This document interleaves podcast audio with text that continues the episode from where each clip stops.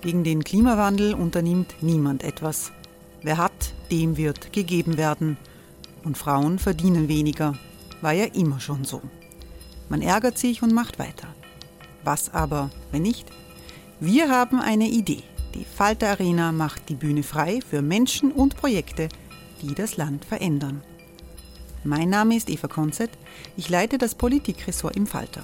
Und am Sonntag, den 26. Mai, veranstalten wir im Wiener Stadtsaal die nächste Falter Arena. Mit dabei unter anderem der ehemalige Politiker und Neosänger Matthias Strolz, Theresa Imre von Markter, Sonja Jöchtel von Love Politics oder Kari Ochsner von Ochsner Wärmepumpen. Machen statt jammern. Wir schauen uns an, wie das funktionieren kann. Kommen auch Sie vorbei. Alle Informationen und Tickets finden Sie unter falter.at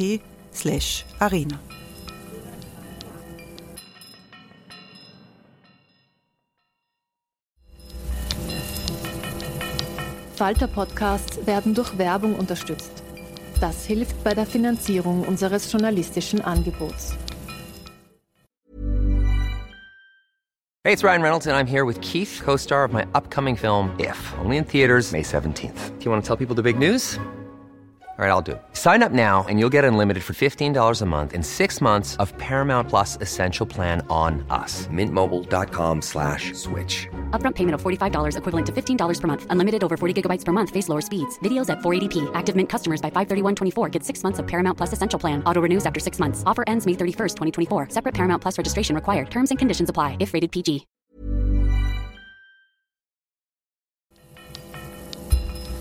Falter Radio, der Podcast mit Raimund Löw.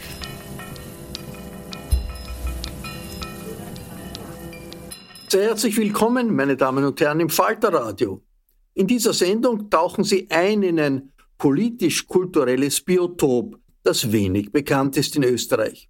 Es sind die Kinder kommunistischer und jüdischer Überlebende der Nazizeit, deren Eltern die Republik nach dem Zweiten Weltkrieg mit aufgebaut haben. Die Historikerin Helene Maimann, die zu dieser Generation gehört, hat ihre Erinnerungen geschrieben. Der leuchtende Stern, wir Kinder der Überlebenden ist der Titel des Buches.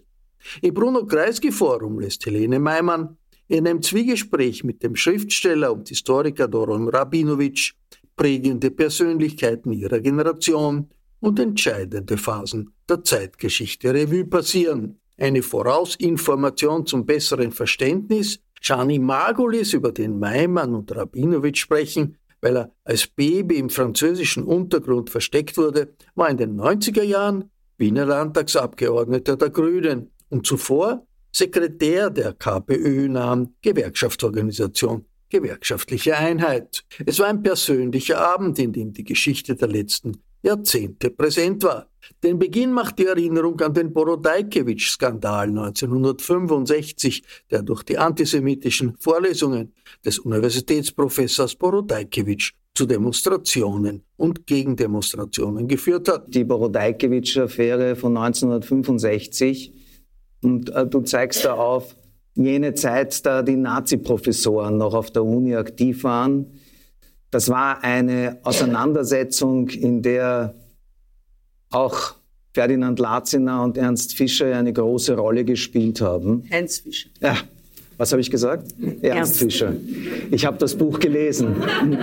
Ich habe das Buch gelesen, ja. Äh, da kommt natürlich der Ernst Fischer vor, aber Heinz Nein, Fischer, ja. Der Ernst Fischer.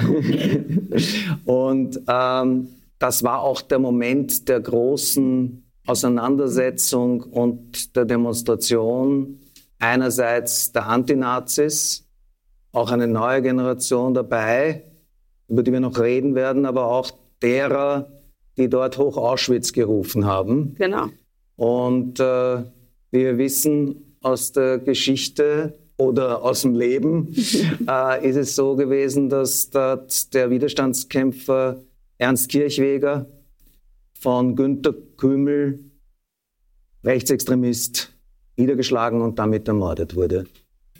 Und du hast das da vorgestellt, du hast das sozusagen uns auch gezeigt, was das bedeutet, was das geprägt hat. Wir beide aber haben uns eigentlich kennengelernt in einer Folgezeit, die erst 20 Jahre später gekommen ist, aber damit durchaus zusammenhängt, denn wir haben uns kennengelernt in der Geschichte, in der Auseinandersetzung rund um Kurt Waldheim. Genau. Und da ist es ja eigentlich so gewesen, dass diese ganzen Fragen, die 20 Jahre davor äh, umkämpft waren, noch einmal aufs Tapet gebracht worden sind. Wieder aufs Tapet gekommen sind. Aber diese Auseinandersetzung äh, mit äh, der Nazi-Vergangenheit, äh, mit den Tätern vor allem, da ist ja so einer aufgetreten, der Herr Professor Borodajkiewicz, und konnte noch in die Kamera sagen, ich bin ja freiwillig beigetreten. Äh, ich habe ja nicht so wie die anderen gesagt, ich musste beitreten. Ich bin ja freiwillig beigetreten. Und wer ein Jude ist, das bestimme ich und ich sage auch, dass er ein Jude ist. Und das werde ich auch in Zukunft tun. Also damals, 1965, konnte man das in die Fernsehkameras sagen. Man kann sich das eigentlich heute nicht vorstellen. Damals war das möglich. Und auch 20 Jahre später war das noch, eigentlich noch nicht vorbei, oder? Es war ah. nicht vorbei. Ich möchte nur daran erinnern, damals dieser Wahlkampf, da gab es außerdem Waldheim und seinen sozialdemokratischen Gegenspieler, war auch das Grinzi im ersten Wahlgang. Und Otto Skrinzi berühmte sich ja, dass er innerhalb der NSDAP recht stand. Ja? Äh, und äh, ja, äh, wir, wir sehen das in diesem Film und in dieser Auseinandersetzung, aber was war eigentlich das Zentrale in dem Buch? Worum ging es dir in deinem Buch Der leuchtende Stern? Ja, also es ging mir auch um diese Auseinandersetzung. Es ging mir um unsere Elterngeneration, die eine andere Vergangenheit hatte als die der allermeisten anderen in unserer eigenen Generation. Ich war jetzt im, am Wochenende im Waldviertel bei Literatur im Nebel mit Peter Nadosch, der gesagt hat, unsere Generation, also über sich gesprochen hat, er ist ja 1942 geboren, also noch lang vor uns, aber im Krieg, ähm, aber er hat gesagt, wir sind alle Kriegsversehrte. Und ich glaube, das trifft auf alle, auch in unserer Nachkriegsgeneration zu. Halt in unterschiedlicher Art und Weise.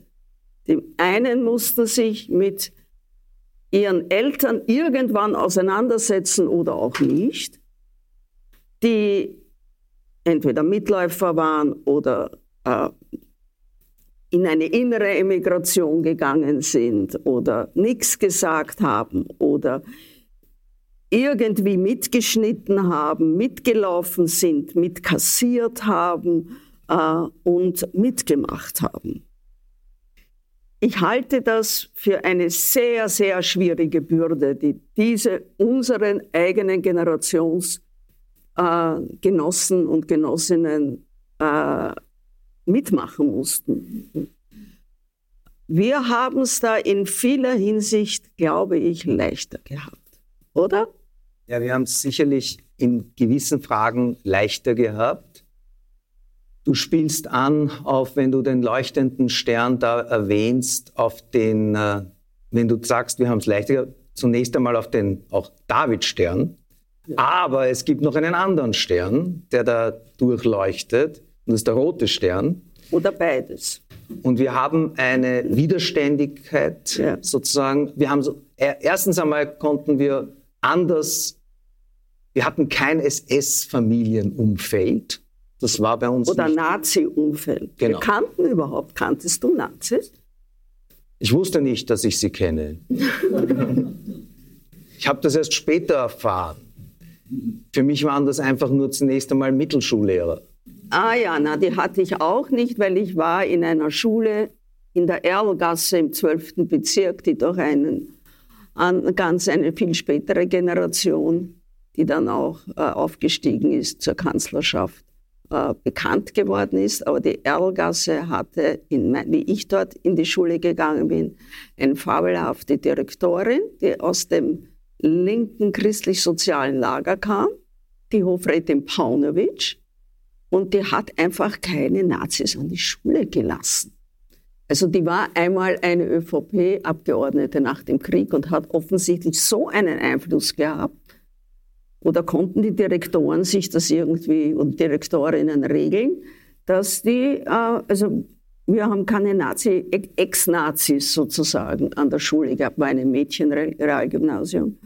Ähm, einige waren beim BDM, aber mit denen haben wir ein bisschen drüber reden können. Ja. Aber du schreibst über eben Leute, die einerseits Verfolgte waren und aber andererseits auch im Widerstand waren. Genau. Ich schreibe äh, über das Umfeld, in dem ich und äh, sind ja hier, habe ich gesehen, viele aus äh, dieser Community, die ähm, Eltern hatten, die einfach anders gepolt waren als die Eltern meiner Schulfreundin Liesel, die ich ja hier auch äh, beschreibe, ähm, die äh, entweder im Exil waren, wenn sie Glück hatten, in einem sicheren Exil wie meine Eltern in England oder in einem unsicheren Exil, nämlich in Frankreich oder Belgien, wo sie in den Widerstand gegangen sind, in die Resistance gegangen sind. Also ich hatte, wie ich erst viel später begriffen habe, wirkliche Helden und Heldinnen um mich herum, obwohl keiner das so genannt hat. Ja? Und deine, dein Vater, also meine Eltern waren Kommunisten, meine Eltern waren auch Kommunisten, allerdings waren meine Eltern Kommunisten in Israel. Ja. Und mein Vater war auch ein äh, Held, denn er war zweimal schwer verwundet im Unabhängigkeitskrieg. Mhm.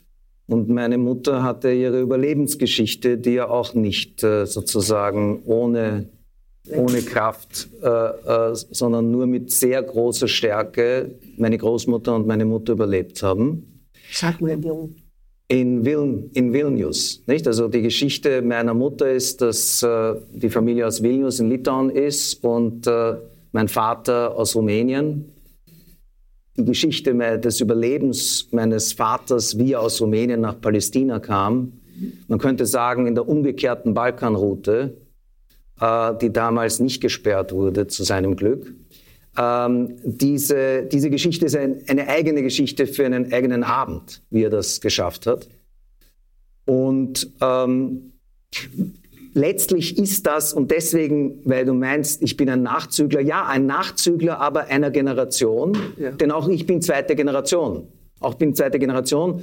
Und diese Generation, die du schilderst, ist eine Generation, die beides in sich trägt, nämlich jüdisch und links und sich an beiden abreibt. Ne? In gewisser Weise sozusagen gibt es dieses Milieu, das so zwischen der freien österreichischen Jugend und einerseits und dem Hashemir Zair andererseits. Nicht bei mir ist es sozusagen die eben durch meine Eltern und der israelischen äh, Seite links, aber patriotisch, also die, die marxistisch-zionistische Variante. Wir waren weniger patriotisch. Ihr, wart, ihr seid aber nach Österreich zurückgekehrt. Ne? Nein, nein, meine Eltern, mein Vater war sehr patriotisch, weil in seiner Partei, in der KPÖ, musste man Patriot sein. Ja. Das hat man ihnen schon im Exil beigebracht, im Young Austria, dass sie patriotisch zu sein hatten und zurückkehren müssen, um hier den Sozialismus aufzubauen. Ähm, die waren ja auch sehr jung. Mein Vater, wie ich auf die Welt kam, war 23. Also der ist ja mit einem Kindertransport nach England gekommen und als britischer Soldat zurückgekommen und hat auch einiges hinter sich gebracht, nämlich die ganze äh, die Landung äh, in Westeuropa und äh, den Krieg in äh, Holland, Deutschland, äh, das ist als, sozusagen als Befreier nach Österreich zurückgekommen. Das alles schilderst du sehr genau. Und ein besonderer Schwerpunkt dessen, was du schilderst, ist, warum eigentlich? Frankreich. Ja, warum Frankreich? Also wie ich das erste Mal in Paris war, das war, da war ich 24.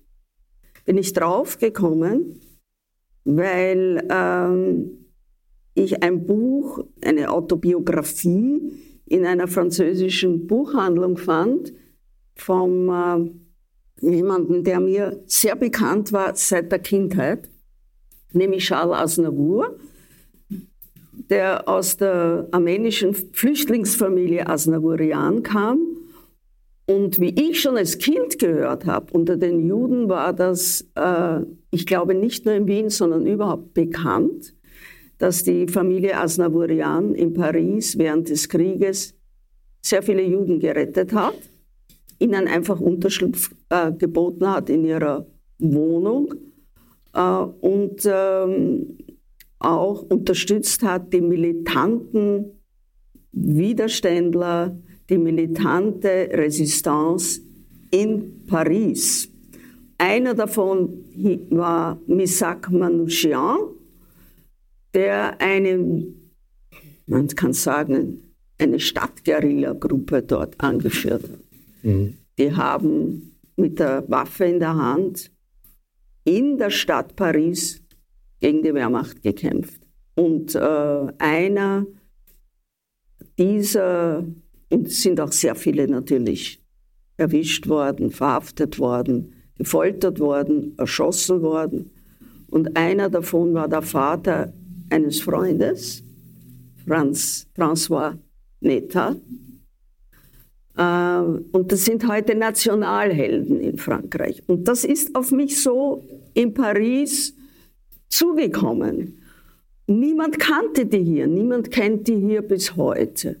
Dass es in Frankreich während des Krieges, wir wissen nicht genau wie viele, aber ich würde mal sagen, mindestens 100, 150 Österreicher, Flüchtlinge, die allermeisten Juden, Jüdinnen, ähm, in der Resistance waren, ähm, zum Teil auch in der kämpfenden Resistance und ähm, ihr Leben aufs Spiel gesetzt haben. Ein bekannter Name Jean-Marie zum Beispiel. Ne? Ja, zum Beispiel, ja. Genau. Und andere auch. Andere auch, ja. Also ich schaue gerade in die Augen von Robert Schindel und glaube, die Gerti Schindel war ja auch in Frankreich, nicht? Also wir könnten einige nennen. Wir könnten einige nennen. Einige nenne ich hier auch. Ja, natürlich. Und du schilderst Sachen, die tatsächlich in Wien, in Österreich so nicht, nicht geläufig sind. Und ich muss auch sagen, mir vieles neu war. Obwohl ich glaube, dass mir das so fremd auch wieder nicht ist, diese Geschichten. Aber trotzdem, äh, das ist wirklich erstaunlich. Und erstaunlich ist, wie wenig davon eigentlich auch bekannt ist. Und du zeigst aber auch gleichzeitig, äh, gehst du auch ein auf Sachen, die passiert sind in Afrika währenddessen, mhm. zum Beispiel auf die Schlacht von El Alamein, ja, ja. die ja auch wichtig ist. Ja. Und ähm, Du gehst auch aber ein auf die Zehntausenden versteckten oder im Untergrund lebenden jüdischen Kinder. Genau. Äh, also die Enfants cachés. Mhm. Die versteckten Kinder, Enfants cachés. Ja. Und, äh, Einige sitzen vielleicht hier. Robert war ein Enfant caché. Allerdings nicht in Frankreich, nicht in Frankreich ja. sondern schon hier. Du warst nicht, aber du warst ja, du warst unter einem Robert Soel, also unter einem Decknamen. Das könnte man beinahe schon auch als. aber, aber es gibt eben andere, die du auch nennen kannst, nicht? Einer, den ich, von dem ich diese, diese Verbindung eigentlich gar nicht wusste, André Glucksmann. Ja. Und auch einen, der politisch aktiv geworden ist hier in, in Österreich bei den Grünen. Du weißt, von wem ich den, den Shani. Shani. Ich glaube, ich jetzt ein bisschen. Ja. ja. Hey, I'm Ryan Reynolds. At Mint Mobile, we like to do the opposite of what Big Wireless does. They charge you a lot, we charge you a little. So naturally, when they announced they'd be raising their prices due to inflation, we decided to deflate our prices due to not hating you. That's right. We're cutting the price of Mint Unlimited from $30 a month to just $15 a month. Give it a try at mintmobile.com slash switch. $45 upfront for three months plus taxes and fees. Promo for new customers for limited time. Unlimited more than 40 gigabytes per month. Slows. Full terms at mintmobile.com. Ich lese jetzt ein bisschen was über den Shani, um an den Shani Margulis zu erinnern. Ähm, ja, der 39 in Brüssel geboren wurde und ähm, eine prekäre frühe Kindheit hatte, von der eigentlich auch niemand weiß. Was er sich darunter verbarg, habe ich erst äh, ein paar Jahre vor seinem Tod von ihm erfahren. Jetzt lese ich ein bisschen. Jean Margulis, Schani gerufen, 1939 in Brüssel geboren, ist ein halbes Jahr alt, als der Blitzkrieg beginnt. Sein Vater Moritz bricht sofort mit Familie und Freunden nach Frankreich auf, zu Fuß. Unter dem Beschuss des Stukas tragen alle abwechselnd den Buben, springen in den Straßengraben, werfen sich über das Kind und rettet sich schließlich in einem Viehwaggon. Er ist voll besetzt, aber die Leute fragen nicht viel. Das heulende Kind erregt Mitgefühl. Nach tagelanger Fahrt klettern sie in Toulouse aus dem Zug. Moritz wird festgenommen und interniert. Ida, Ida Margolis, die Mutter vom Shani, kommt in ein Frauenlager, aus dem sie bald entlassen wird, weil ihr Sohn ein großer Schreier ist. Zwei Jahre lang behält sie das Kind bei sich in Marseille und schlägt sich als Kellnerin durch. Moritz wird im Februar 1942 in Castres eingesperrt, ein Spezialgefängnis für politische Häftlinge. Die Parteiführung weist Ida an, den kleinen Jeannot zu verstecken, damit er nicht als Faustpfand gegen seinen Vater eingesetzt werden kann. Sie vertraut ihn einem Lehrerehepaar an, Henri und Henriette Julien, die bei Grenoble ein Kinderheim für die Waisen von geflüchteten spanischen Republikanern betreiben. In dieser Melange können gefährdete Kinder untertauchen und dennoch ein halbwegs normales Leben führen. Die Juliens nennen ihr Projekt Republik d'Enfants, Kinderrepublik. Die Kinder wählen ihre Vertreter und sind für alle Lebensbereiche mitverantwortlich. Ida mauert einen Brief mit Janis Namen und Daten im Haus der Juliens ein. Dann macht sie sich auf nach Lyon und später nach Paris. Shani sprach nur zögernd über die Jahre im Versteck. Es ist ein unglaubliches Wunder, dass ich überlebt habe, sagte er. Dass wir alle drei überlebt haben. Woran er sich erinnerte, waren Bruchstücke einer großen Verstörung. Bereits vorher war ständige Unruhe. Die Mutter kam und ging, aber sie war da. Plötzlich ist sie weg. Er lebt von einem Tag auf den anderen unter fremden Leuten und fremden Kindern. Er muss seinen Namen vergessen. Niemand darf wissen, wer er ist. Um ihn herum sind an die 50 Kinder und Jugendliche, darunter etliche, die auch einen anderen Namen tragen. Dede, Yvette, Sus, Trompette. Sie haben wie er stürmische Zeiten hinter sich, verschwundene Mütter, während der deutschen Bombardements unter den Trümmern begraben, erschossene Väter, Familien deportiert ins Nirgendwo. Droht Gefahr, muss Shani sich im Schweinestall hinter einer Barriere verstecken. Unter dem Bauch der Tiere sieht er hohe Stiefel hereintrampeln. Er weiß, er muss stillhalten. Sie suchen ihn. Er nennt sich Nuf Nuf, nach dem Grunzen der Schweine. Zweimal zieht die Kinderrepublik um, um sich der Kontrolle der Besatzungsmacht zu entziehen. Zuletzt an dem Fuß der Vercors, einem unzugänglichen Gebirgsstock am äußersten Rand der Westalpen. Im Juli 1944 verhängen die Deutschen eine Ausgangssperre von 17 Tagen. Ein Kind ist nach einer Woche rausgerannt und die Soldaten haben das Kind erschossen, erzählte Shani. Er hört den Knall, das Kind liegt im Hof. Die Erinnerung, wie deutsche Soldaten zu uns kommen, verfolgt mich noch lange. auch wie wir gesungen haben, total verängstigt gesessen sind und wie sie auf uns gezielt haben. Wenige Wochen später rufen die Juliens, La guerre est finie. Der Krieg ist aus, zumindest in Frankreich, und ziehen mit der Kinderschar wieder hinunter nach Grenoble. Es dauert eine Weile, aber dann kommt ein großer, breitschultriger Mann in der Uniform der freien Franzosen bei der Tür herein. Ein fremder Mann. Er hockt sich vor Shani nieder und sagt, Chanon, c'est Papa. Es entsteht eine Diskussion zwischen Papa und den Pflegeeltern, die ihn behalten wollen, zumindest noch bis der Krieg endgültig aus ist.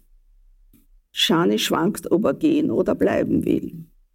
Er ist stolz, dass ihn die Pflegeeltern nicht hergeben wollen. Noch stolzer ist er, von seinem Vater, dem Helden, abgeholt zu werden.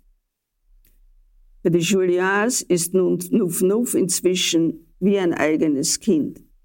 Sie lassen ihn schweren Herzens gehen, schreiben ihm noch viele Jahre zärtliche Briefe und feiern später ein tränenfeuchtes Wiedersehen. Äh, Shani hat lebenslang darunter gelitten. Er konnte wirklich nur erst kurz vor seinem plötzlichen Tod im Jahr 2015 darüber sprechen. Ähm, die Geschichte von Moritz und Ida Margolis möchte ich jetzt hier mal nicht erzählen. Können Sie hier nachlesen. Eine dramatische Geschichte. Beide schwerst gefoltert. Moritz aus dem letzten Deportationszug nach Buchenwald geflüchtet. Also eine unglaubliche Geschichte aus dem Deportationszug mit 20 anderen. Aber er hat von der politischen Karriere seines widerspenstigen Sohnes nichts mehr mitgekriegt. Er ist früh gestorben. Ich lese noch ein ganz kleines Stück. Ich war 15, als ich den Schani kennenlernte. Im Effierbad an der alten Donau. Mit einem Glas Ringlottenkompott in der Hand.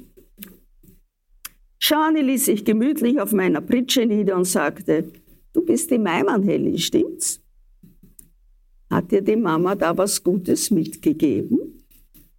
Und er fixierte das Glas, bis ich es ihm gab, und den Löffel dazu. Er sprang hoch, tanzte mit dem Kompott einen kleinen Rumba und aß es auf. Ein umtriebiges Raubein, dachte ich, bis ich ihn am Neufelder See mit einem Rudel kleiner Kinder beobachtete, darunter seine beiden Söhne. Wie zart und fürsorglich er sein konnte wie einfallsreich er sich mit ihnen beschäftigte. Shani war vernarrt in Kinder, nicht nur in die eigenen. Erst wenige Jahre vor seinem Tod gab er preis, wie er sich seiner eigenen Kindheit erinnerte. Die Soldaten, die Gewehre, der Schuss, das tote Kind im Hof. Er hatte lange Zeit Flashbacks und Albträume hat trotzdem eine große politische Karriere gemacht. Genau, aber das ist ja der entscheidende Punkt, nicht? Also wir haben hier eine ganze Generation von Leuten, die sehr stark beeinflusst sind und beeindruckt sind von äußerst schweren Ereignissen, ja? Also ich habe den Shani Margolis gekannt als einen, den man gesehen hat bei den Aufmärschen am 1. Mai oder bei den Demonstrationen. Ich habe nichts gewusst von irgendeiner Traumatisierung. Ich habe eigentlich nur gesehen ihn als einen breitbrustigen, ähm, ja, Fighter eigentlich, ja, der ziemlich auf den Tisch schauen konnte. Wunderbarer Redner. Wunderbarer Redner. Und ja, eigentlich ein, ein Aktivist, ein Organisator. Ja, ja so. Und das bedeutet ein grünes aber, Urgestein. Absolut, ein grünes Urgestein. Aber ich meine, das bedeutet einerseits, ich sage das auch, weil es schwingt nach, was wir heute kurz gesprochen haben, nicht am Anfang. Ja? Also unsere Eltern und auch Leute von uns haben Dinge erlebt und gleichzeitig nicht den Mut verloren. Diese Leute nicht. Es gab sicher Leute, die das getan haben, aber diese Leute nicht.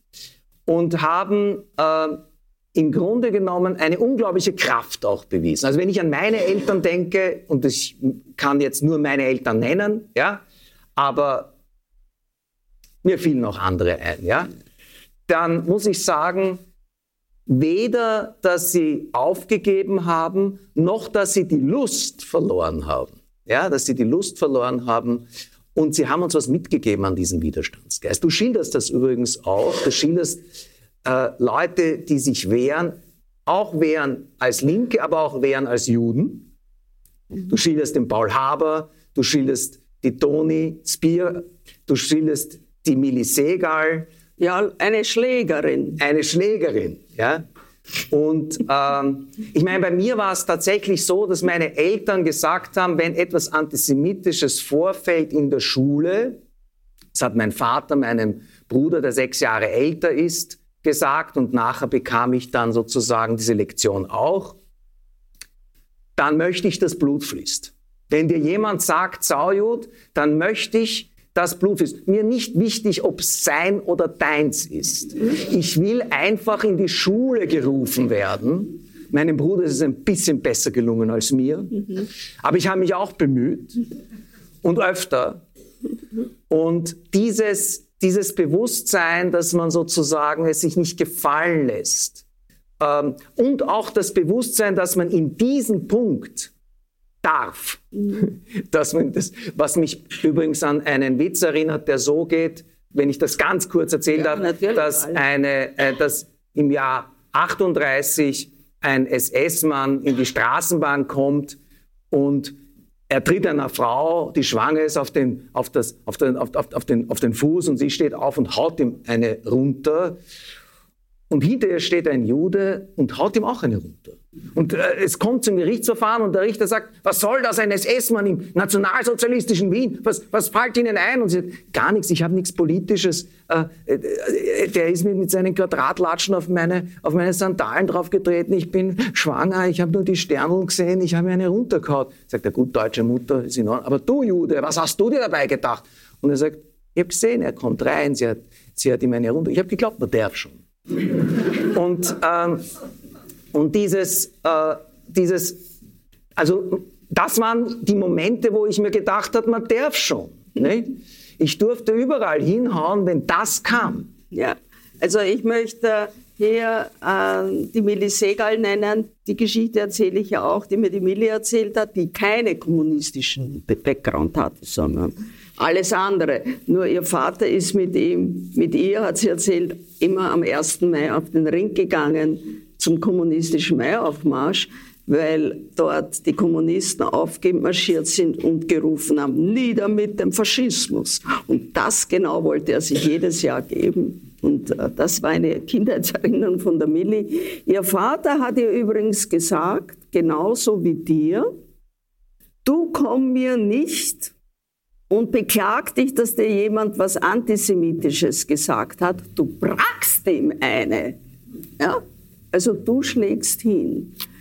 Und ich glaube, dass das etwas ist, das Juden zurückschlagen, physisch zurückschlagen, wenn Nazis schlagen oder verbal oder sonst wie hinhauen. Ich glaube auch, dass äh, das Bild von Juden und jüdischen, also Jüdinnen, Frauen, Kindern, jüdischen Menschen wie sie in den Zug getrieben werden, wie sie durch die KZ-Tore getrieben werden, sogar wie diese Fotos, wie sie in die Gaskammern getrieben werden.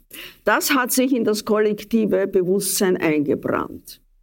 Aber nicht, wie viele Juden, wenn sie es überhaupt konnten, also die jungen Männer vor allem, ein Gewehr in die Hand genommen haben, wo immer sie eines gekriegt haben. Mein Vater in der, in der britischen Armee, andere in der amerikanischen Armee, in der australischen Armee, in, den, in, der, in der, britischen Armee in, ähm, in Nordafrika, wo mein Onkel Schmuel dabei war und gegen... Ha? Auch in der Roten Armee. In der Roten Armee waren 500.000 Juden. Ja? 500.000 sowjetische Juden waren in der Roten Armee. Und äh, ich möchte nur kurz erinnern an den Historiker Arno Lustiger, der ja tatsächlich auch darüber immer mit Shalom Libertad zum Beispiel sein Buch geschrieben hat. Das war ja alles wichtig und ich glaube, es hat schon auch eine Rolle gespielt, dass wir in Österreich aufwachsen und das Gefühl hatten, äh, wir waren aber auf der Siegerseite, das heißt unsere Familien, nicht? Es gab einen, es gab eine, nicht? Das, das war doch, das war ein entscheidender Punkt, auch äh, im Bewusstsein, dass man, dass man in dieser, in die, dass man auf der richtigen Seite. Es geht nämlich nicht darum, dass man den Krieg, einen Krieg gewonnen hat, einfach nur, sondern dass, dass es richtig war, den Krieg zu gewinnen. Dass es ein gerechter Kampf war, den sie gekämpft haben. Also das war schon etwas, was, glaube ich, die ganze Generation der Kinder der Überlebenden geteilt haben. War, wenn, dass die Eltern überlebt haben, das war überhaupt schon eine, eine Form von Widerstand. Und wenn sie es aktiv überlebt haben, äh, dass sie äh, einen, den, den richtigen Kampf äh, geführt haben. Und äh, mein Vater, das weiß ich, der hat seine Auseinandersetzung mit den Nazis war eine ganz persönliche, eine ganz persönliche. Jetzt dieses Bewusstsein, auf der richtigen Seite gestanden zu sein, ja. bedeutete aber auch das Gefühl, man hat die richtige Seite gewählt, ge gewählt aber auch schon gepachtet. Ne? Also man, ich meine, die neue Linke, das spielt ja auch in deinem, in deinem, in deinem Buch eine Rolle. Ja. Das muss man ja haben, das Sendungsbewusstsein, das ihr gehabt habt. Also ich habe kein Sendungsbewusstsein. also ich glaube nicht, also dieses, sondern es war, es war schon das Gefühl, es muss sich hier etwas ändern. Mein Freund Edek Barz, von der Geduldig, von Geduldig und Thiemann, der hat mir einmal das sehr schön gesagt. Das gilt ja für alle, das hat ja für alle gegolten. Es hat gebrannt, es hat gewurlt in den Jugendlichen. Das war schon diese Zeit der 60er Jahre, der späten 60er, Mitte der 60er und Ende der 60er Jahre. Ähm, wo es diesen Aufbruch gab, der vor allem die urbanen Jugendlichen erfasst hat, einmal über die Musik. Erik war ja äh, ein, stand ja in einem Plattengeschäft, im Musikhaus Dreiviertel und hat die alle gekannt, weil die bei ihm äh, hören einmal gekommen sind und vielleicht sogar kaufen die Platten. Ja, es hat gebrannt und gewurlt. Und es waren aber unglaublich, wenn man sich überlegt, ja, und wenn man das auch sieht in dieser, mhm. in diesem in dieser Aufzählung, es sind ja unglaublich viele, die eine, eine ziemliche Rolle gespielt haben. Ja. Also du zählst ja. Ach so, in dieser, in, in dieser, Community. Ja, in dieser Community. Es ist eine kleine Community ja. mit einer unglaublichen Wirkung in gewisser ja. Weise. Also wir haben schon einige genannt. Ich habe Liste geschrieben. Okay. Habe ich aber mit dir abgeglichen. Ja, ich weiß. Komischerweise fällt mir gerade ein. also ich will eine kleine Hall of Fame vorlesen, die mir halt so eingefallen sind. Wenn da irgendjemand fehlt, es sind also die Leute, die ich gekannt habe. Ich habe mir aufgeschrieben, die Friedel Kubelka, ich habe mir aufgeschrieben, die Ruth Beckermann, Anita Pollack, also mal die Frauen, ja, Millie Segal, Marina Fischer-Kowalski, wo ist sie? Die ist heute hier. Tochter äh, von einer sehr berühmten Mutter, Ruth von Leinburg, und selber eine wirklich kombatante Frau gewesen und immer noch, kämpferische Frau, ihr Leben lang. Ähm, Erika Fischer, Ruth Wodak, Hesel Rosenstrauch, ja, die in Berlin lebt, Liesel Breinin, ja, und die Freunde, Robert Lettner, Paul Haber, die Musiker Richard Schönherz, Walter Sitzmann, Stefan Weber, dem ich ja ein ganzes Kapitel widme, nicht jüdisch, obwohl er gesagt hat, irgendwo hat er schon noch eine jüdische Großmutter. Er muss erst suchen gehen. äh, der ein ganz wilder Bursche war und den ich sehr gern hatte. Ja, und dann das, die Künstlergeschwister Robert, Liesel und Peter Ponger und so weiter. Ja, Ernst Berger, Georg Herrnstadt, Bertel Fragner. Ja, und dann natürlich das Schriftsteller-Trio, das uns seit den, seit den 80er, späten 80er Jahren, frühen 90ern ja, begleitet. Zwei sind hier. äh, Robert Schindel und Doron Rabinovic und äh, Robert Menasse. Also diese drei, ähm, hab, ihr habt eine Zeit lang die äh, Verlage beschäftigt, ordentlich beschäftigt, du ja immer noch und Robert schießt auch immer wieder alle paar Jahre Aber ein Buch heraus. Die ich, ich sage gleich weiter, ja, die Pongers, haben wir die schon erwähnt? Ja, ich habe die Pongers schon ah, ja, erwähnt. Die Liesel. Ja, ja, also die es Liesel. Ist, ja, also es ist eigentlich schon ganz erstaunlich und es ist, es, ich glaube sehr wohl, dass es auch etwas damit zu tun hat. Es hat zu tun mit diesem, diesem Gewurl, es hat zu tun mit dieser Geschichte, es hat zu tun mit dem, was da zusammenkommt und zusammengepresst und erscheint. Und äh, ich meine, ich springe jetzt einmal ganz kurz, ja. In deinem Buch kommt auch jemand vor, der gleich am Cover ist. Und es wäre, es wäre äh, undenkbar, ihn hier nicht zu nennen. Zumal einer derer, die wir erwähnen müssen aus dieser Generation, auch sein Sohn Peter ist, den wir äh, vermissen mhm. und der uns, an den ich immer wieder mhm. sehr denke, weil er doch ein Freund war. Ja, Bruno Kreisky. Mhm. Äh, und, und ich meine, du, du, schilderst, du schilderst ja auch das, dein Zusammentreffen mit ihm in seiner Großzügigkeit, denn er hatte ja sehr viel gegeben in den Archiv sozusagen. Es, es ist eine schöne Szene. Erzähl.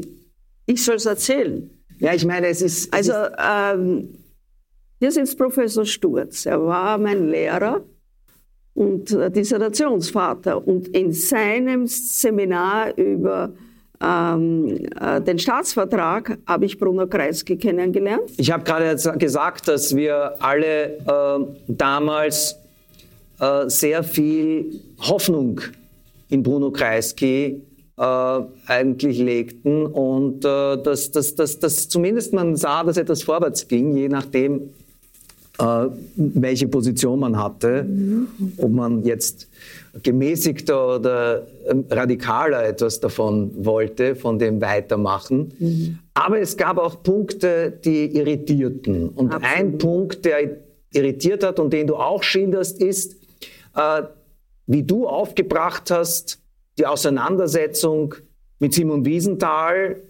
also eigentlich äh, rund um die Affäre Friedrich Peter gegenüber Bruno Kreisky. Ja.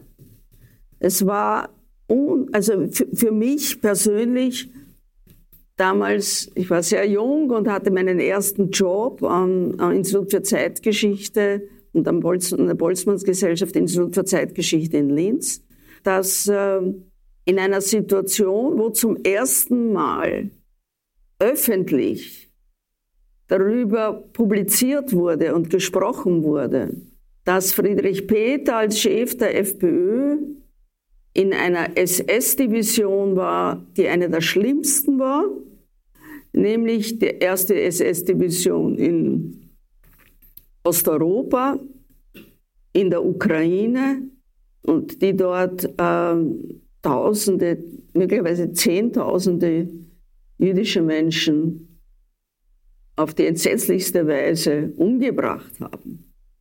Und ähm, dieser Friedrich Peter hat nach ein paar Monaten das Eiserne Kreuz oder was das war, also einen Orden gekriegt, also wofür. Aber er hat gesagt, er war da nirgends dabei, er war immer auf Urlaub. Und damit war die Sache für Bruno Kreisky mehr oder weniger erledigt. Er hat den Friedrich Peter für einen Geläuterten gehalten. Simon Wiesenthal hat das nicht so gesehen. Die beiden haben einander Spinnefeind, äh, aus verschiedenen Gründen, die ich hier auch schildere und auch erst später verstanden habe. Was ich nicht verstanden habe, war, wie sang- und klanglos Friedrich Peter in diesem Skandal im Herbst 75 von der Bildfläche verschwunden ist und sich das Ganze auf diese Auseinandersetzung zwischen den zwei bekanntesten Juden Österreichs abgespielt hat. Zwischen Simon Wiesenthal und Bruno Kreisky. Beide sehr prominent.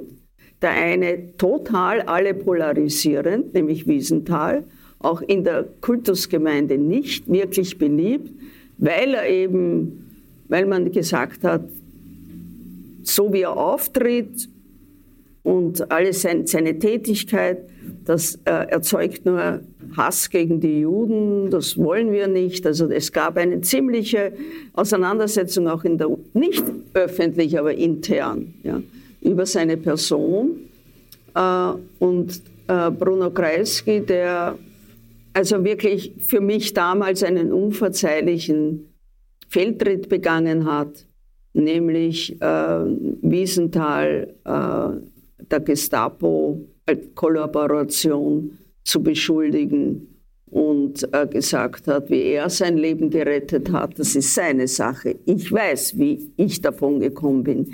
Ich war der Gefangene der Gestapo und äh, ich bin sozusagen mit Glück davon gekommen. Es ist, es ist äh, jemanden, der, ich weiß nicht, fünf oder sechs KZs überlebt hat, jemanden so etwas zu sagen. Also das war für mich, auch wenn mir der Wiesenthal absolut nicht sympathisch war, das war für mich ein No-Go. Ja? Und ich habe jahrelang eigentlich unter diesem, äh, darunter gelitten, auch unter diesem Konflikt, der ja nie zu Ende gegangen ist. Interessanterweise ist es so, dass diese Auseinandersetzung ja mehrere Ebenen hat, nicht? Weil die Auseinandersetzung, wie hast du überlebt, ja. ist nicht eine, die nur zwischen Wiesenthal und Kreisky gelaufen ist. Es ist eine Auseinandersetzung nach 45 eigentlich in mehreren jüdischen Auseinandersetzungen immer wieder eine Rolle spielt, in der Kultusgemeinde auch eine Rolle gespielt hat. Ja? Äh, Simon Wiesenthal war auch manchmal einer, der angegriffen hat. Ne?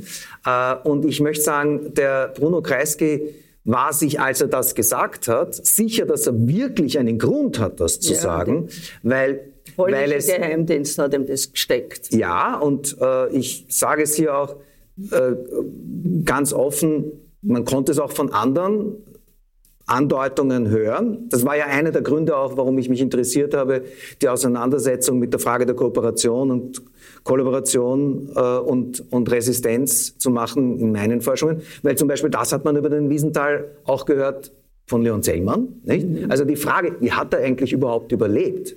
Die Frage, wie habe ich eigentlich überlebt, ist ja, steckt ja auch dahinter. Eine furchtbare Frage. Eine furchtbare Frage.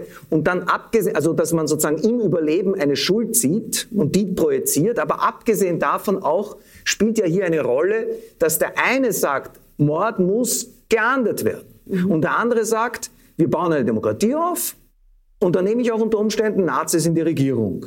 Denn die kann ich jetzt ja, dienstbar machen. So, na, ich glaube, dass der, der irrst du dich. Das, das mit den Nazis in der Regierung, ich glaube eher, dass Ehemalige Nazis. Ehemalige, ja, und auch nicht wahnsinnig, wahnsinnig wichtige. Aber ähm, das ist ihm eher passiert. Was wir, aber wirklich war, war die Geschichtspolitik, die er äh, geführt hat. Nämlich keine Auseinandersetzung über Täter und Opfer. Die Gräben zuschütten. Warum? Es waren die 70er Jahre. Es war, wie er an die Regierung gekommen ist, also mit einer Minderheitsregierung und eine fabelhafte Karriere mit drei absoluten Mehrheiten, das muss man sich mal vorstellen, hingelegt hat und sehr, sehr viele äh, Reformen durchgeführt hat, von denen wir heute alle noch leben. Ähm, er war der Meinung, in der Arena, wenn ich als Jude und Bundeskanzler in diese Arena gehe, da habe ich nichts verloren, da kann ich nur verlieren, da kann ich nichts gewinnen, in diese Arena gehe ich nicht.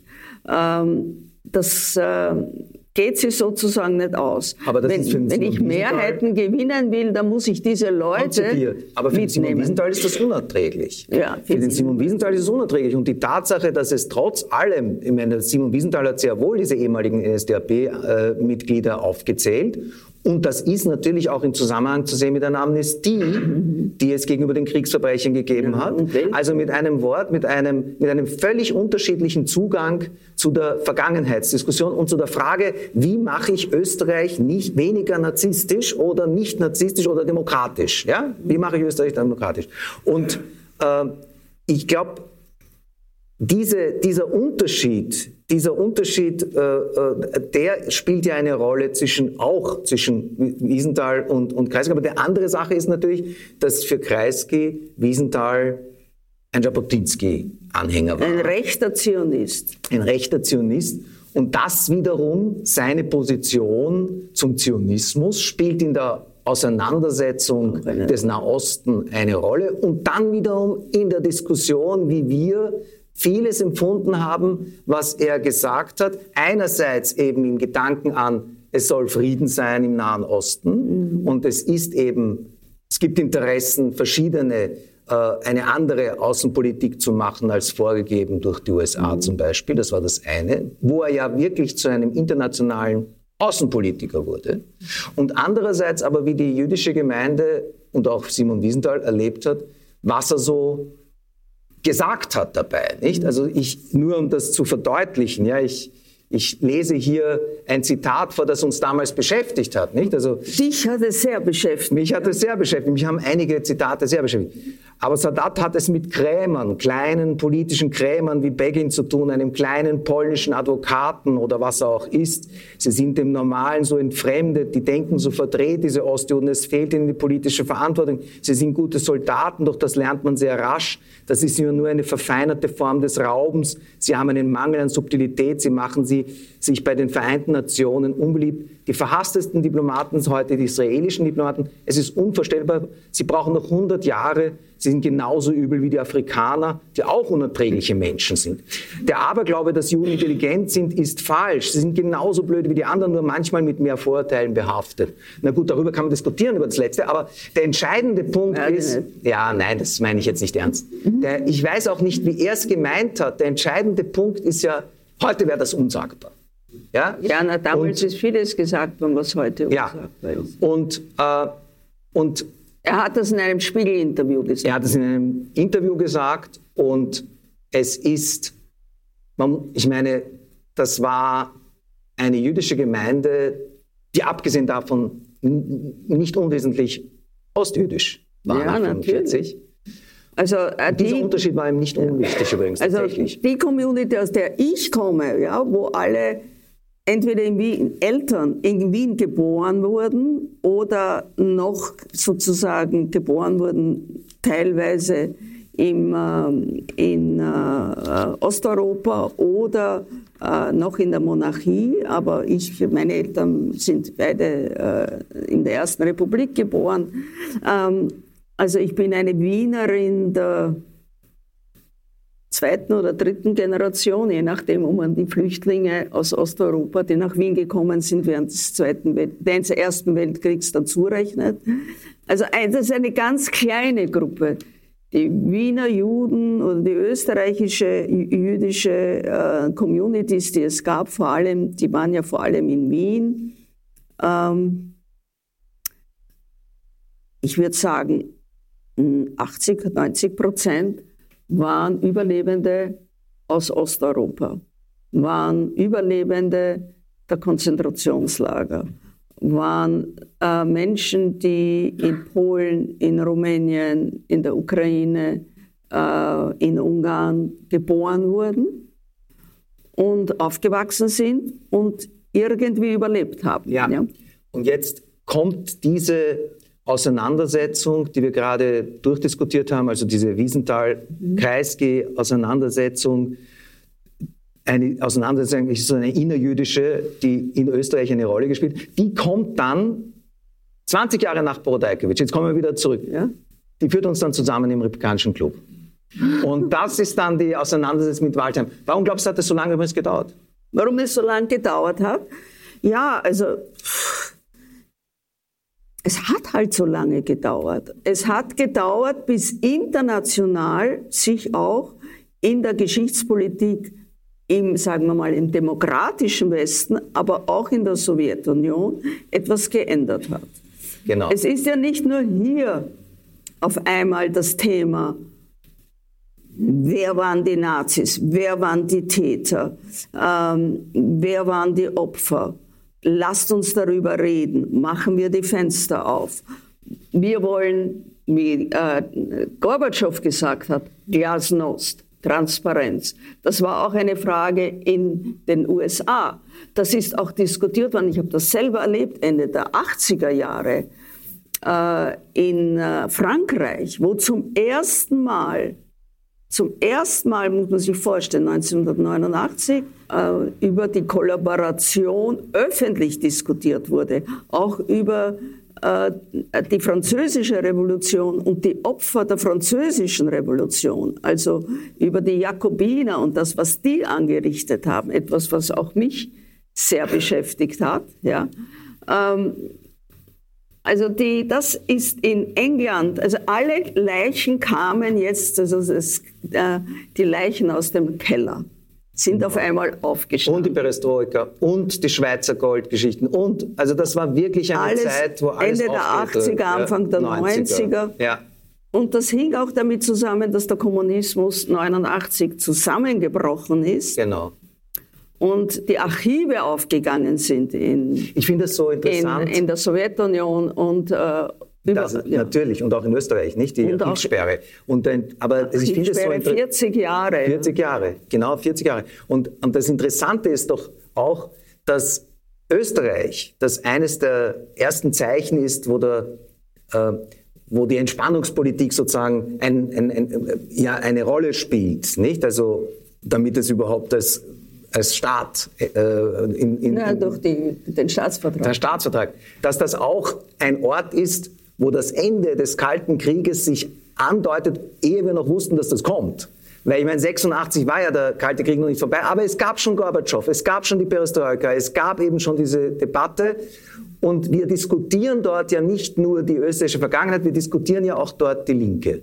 Wir diskutieren auch, es ist eigentlich, wir diskutieren auch den Widerstand. Übrigens ein Punkt, der uns beide verbindet, möchte ich hier kurz sagen. Wir beide sind im selben Jahr mit der Rosa-Jochmann-Plakette ausgezeichnet worden. Und das ist, Erst ein paar Jahre her. ja, und das ist mir in diesem hiesigen Zusammenhang ein Anliegen zu erwähnen, weil es eben auf diese Tradition des Widerstands verweist. Rosa Jochmann hat auch eine Rolle gespielt in dieser Bewegung damals Absolut, immer noch. Ja.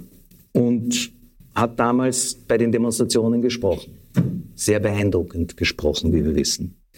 Äh, Was damals in den Diskussionen wichtig war, war auch die Debatte rund um die USA und unser Verhältnis dazu. ja, Vietnamkrieg. Und das hat wiederum euch in eurer, eurer 68er, wie man sagt, Zeit sehr beeinflusst. Ja. Ich glaube, willst du jetzt noch etwas lesen? Ja, ich werde noch etwas lesen. Ich möchte noch etwas zu Amerika sagen. Ja? Ja. Also, jetzt. also ich leide persönlich ja, unter dem, ich sage das jetzt mal hier im Kreisky-Forum und unter der Unterschrift von Bruno Kreisky, der ein absoluter Atlantiker war, ein absoluter Freund der USA ein enges Verhältnis zu Kissinger zum Beispiel hatte und auch zu äh, der Art, wie der, die Amerika zur amerikanischen Verfassung, zu amerikanischen, äh, zu dem, was in Amerika äh, sozusagen Law and Order ist und äh, was in Amerika äh, die amerikanische Revolution war. Er hat dazu ein sehr enges Verhältnis gehabt. Ähm, ich habe äh, auch zu denen gehört, die eine sehr große, bis heute, emotionale Verbundenheit hatten mit Amerika, den USA. Äh, auch wenn wir jetzt äh, wissen, dass äh, das ja vielleicht einmal schwierig wird, emotional für viele. Ähm, aber es gibt eben zwei Amerika. Mein Amerika war das, äh, die Amerikaner sowie die Sowjetunion, die zwei großen Befreier waren vom Nationalsozialismus. Ähm, die Briten in and auch, aber vor allem die USA und äh, die Sowjetunion haben da eine Zentral haben, waren sozusagen die großen Player. Äh, und Churchill natürlich, die auch zusammengebracht hat, die zwei. Ähm, das ist das eine. Und das andere ist das, was wir an amerikanischer Musik, an amerikanischer Lebensform, an amerikanischem Kino, an amerikanischer Kultur hier in unserer, ich in meiner frühen Jugend inhaliert habe, weil das eine etwas ganz anderes war als diese doch eher einförmige, düstere äh, Nachkriegszeit, die ich als Kind noch erlebt habe. Äh, also übrigens, weil wir vom Shani Margolis geredet haben, der war ein großer Boogie-Tänzer. Ich habe auch sehr viel Boogie getanzt. Wir haben alle in der kommunistischen Jugend fanatisch Boogie getanzt. Bis auf den Robert. Weil der Robert ein, bekannt war dafür, dass er Beethoven und die ganze klassische Musik und die Oper liebt. Und so wie ich erfahren habe, haben dich deine Schulkameraden Beethoven gerufen. Aber wer ein ganz großartiger Boogie-Tänzer war, der mich immer beeindruckt hat und der uns auch sehr abgeht, ist der Paul Stein. Ja, Paul Stein, ja, natürlich. Ja. Pauli war auch ein sehr Aber jetzt musst du schon irgendwie jetzt. Ja, jetzt muss ich überleiten. äh, ja, also wir kommen jetzt zum Schluss und äh, er hat gefunden, ich muss was über. ich habe gefunden, es muss aus diesem wirklich wunderbaren Buch, wo du so vieles hast und so viele Geschichten. Heli Meimann sagt auch, wie sie das schafft, weil ihr werdet euch, wenn ihr das Buch lest, werden sie sich wundern, wie viel sie weiß aus den früheren Jahrzehnten. Und der Grund ist die Art und Weise, wie sie alles aufgeschrieben hat, aufgehoben hat, memoriert hat. Memorieren, ja. Und das ist eine ganz, es ist eine unglaubliche äh, Verlockung, da, dass wir das alle machen und eigentlich ein Buch auch gegen das Vergessen. Ja, Leute, dokumentiert euch. Ja. Das ist ganz wichtig, dass man nichts vergisst weil unser Kopf vergisst so viel und dass man seine eigene, seine eigene Geschichte ein bisschen sichert. Okay, ich lese aus dem Kapitel Transit Tumult über die 70er Jahre. Ich war ja ein Jahr in Paris und im Herbst 74 war ich zurück in Wien und schloss mich einer Wohngemeinschaft an.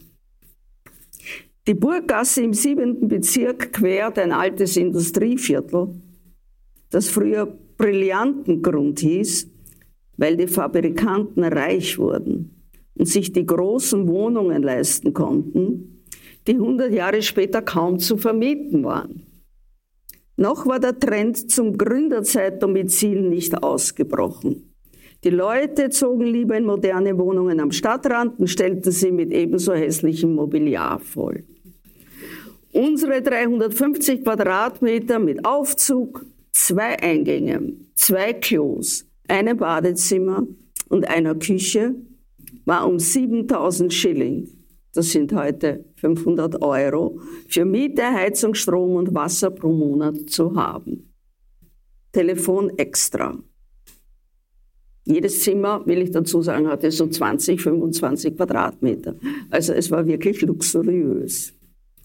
Das entsprach, diese, 500, diese 7000 Schilling, einem durchschnittlichen Nettoeinkommen. Der Hausherr war froh, die riesige Wohnung an sauber gewaschene junge Leute loszuwerden.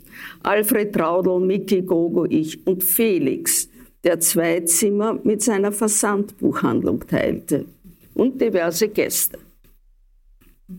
Die großzügigen Zimmer wurden mit selbstgebauten Bücherregalen und Kastenbetten aus Sperrholzblättern, äh, Brettern vom Bastelmax vis-à-vis -vis eingerichtet, weil Ikea gab es noch gar nicht. Einige edle Kleinmöbel requirierten wir in einem sehr bourgeoisen Dachboden nahe der Universität. Nicht ganz legal. Gegen Abend kamen Freunde aus anderen WGs vorbei. Ich erinnere mich an eine Irlandfete, bei der 15 Leute auf Alfreds Bett saßen, guten Whisky tranken, aus Papas Fundus abgezweigt, Lieder vom Aufstand 1916 hörten, die IRA hochleben ließen und den Refrain ihrer Hymne mitsangen. Come out, ye black and tans, come out and fight me like a man. Show your wife how you won medals down in Flanders. Tell her how the IRA made you run like hell away from the green and lovely lanes of Killer Chandra. Kennen wir alles. Wie fast überall haperte es mit dem Küchendienst und der Hygiene. Wenn die Burschen den Abwasch übernahmen, stapelte sich das dreckige Geschirr so lange, bis kein Glas und kein Teller mehr sauber war. Leider respektierten gelegentliche Übernachtbesuche nicht die privaten Handtücher im Bad. Als ein allgemeines Kratzen einsetzte, weil es zwischen den Fingern, in den Schenkelbeugen und anderswo entsetzlich juckte, fuhr ich nach Leins zu meinem Hausarzt Dr. Graf. Er warf einen kurzen Blick auf meine Hände und sagte, Kretze. Wie viele seid ihr? Sieben bis zehn. Handtücher, Bettwäsche, Unterwäsche, Hemden und Hosen einsammeln und sofort auskochen. Geh in die Apotheke und besorge für jeden eine Flasche Jakutin und einen Kübel Schmierseife. Er schrieb eine Handlungsanweisung. Zweimal täglich von den Ohren bis zu den Zehen mit Jakutin einschmieren. Nicht waschen. Nach fünf Tagen die Schmierseife auftragen und am Körper trocknen lassen. Dann heiß und ausgiebig duschen. Kein Sex. Und alle, die in letzter Zeit bei euch genächtigt haben, verständigen. Kretze gehört zu den Seuchen. Die Biester verbreiten sich schnell. Biester milden.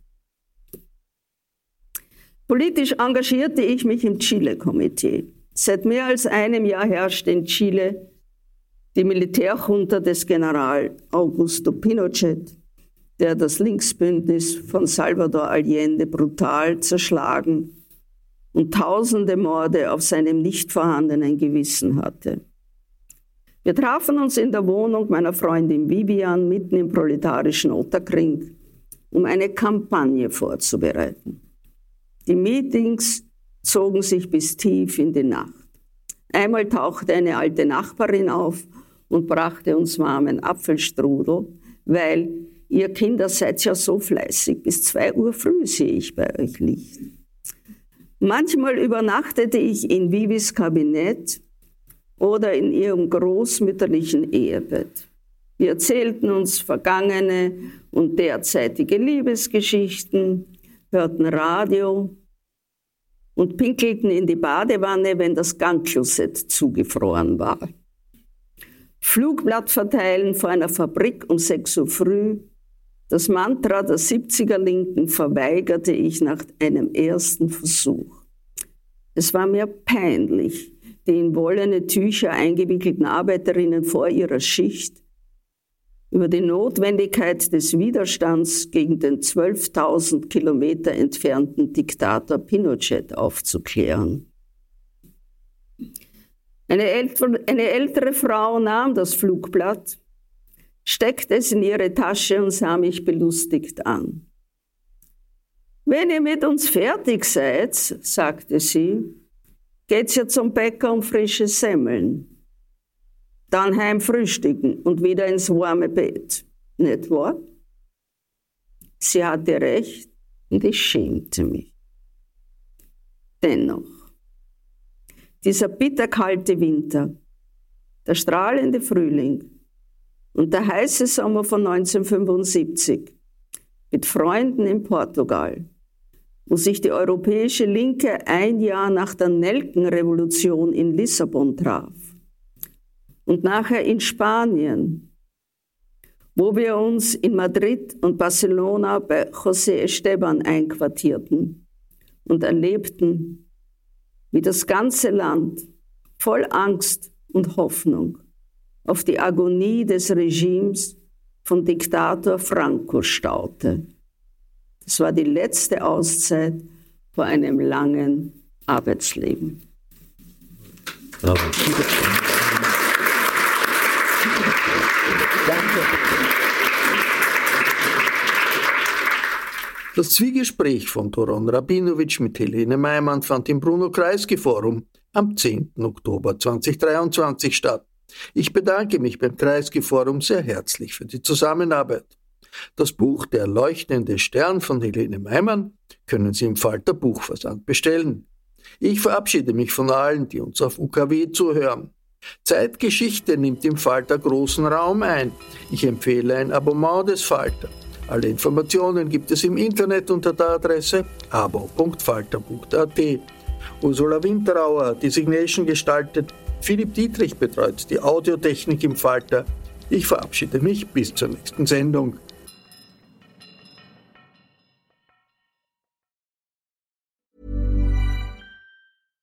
This message comes from BOF sponsor eBay. You'll know real when you get it.